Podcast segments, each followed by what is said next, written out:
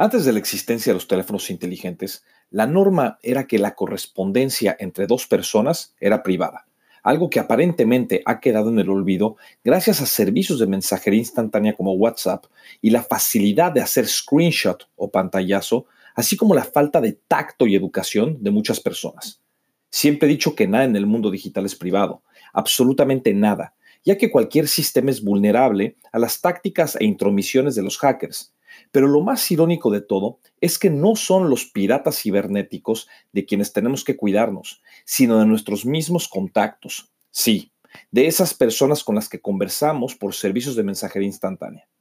Cada vez es más común que en conversaciones de WhatsApp entre dos personas o en grupo, alguien comparta un screenshot de una conversación con alguien más o de otro grupo. Lo más grave de todo es que normalmente una de las personas involucradas en la conversación difundida no sabe ni autorizó que sus palabras fueran grabadas y reenviadas. Esto, además de ser una falta de respeto y educación, podría tener otro tipo de implicaciones, pero el simple hecho de que se esté compartiendo información sin la autorización expresa de la otra persona involucrada está mal, ya que atenta en contra de su confianza y privacidad.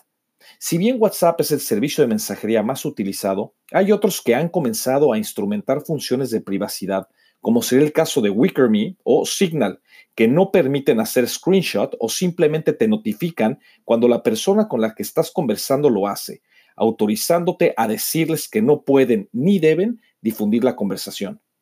Si bien muchas aplicaciones están instrumentando tácticas para evitar que las personas den screenshot, WhatsApp sigue sin hacer nada, permitiéndole a todas aquellas personas que no tienen tacto seguir difundiendo las conversaciones que tienen con otras personas. Qué triste que tengamos que basarnos en las funciones de las aplicaciones para dejar de hacer algo que deberíamos, por sentido común, educación y respeto, no hacer. Espero que el presente artículo ayude a quienes suelen compartir conversaciones ajenas a que se den cuenta que está mal. Para quienes comparten mi sentir, les recomiendo enviarle el presente artículo a quienes acostumbran compartir conversaciones privadas, para que sepan que, salvo autorización expresa de todas las personas involucradas en la conversación, no deben hacer screenshot.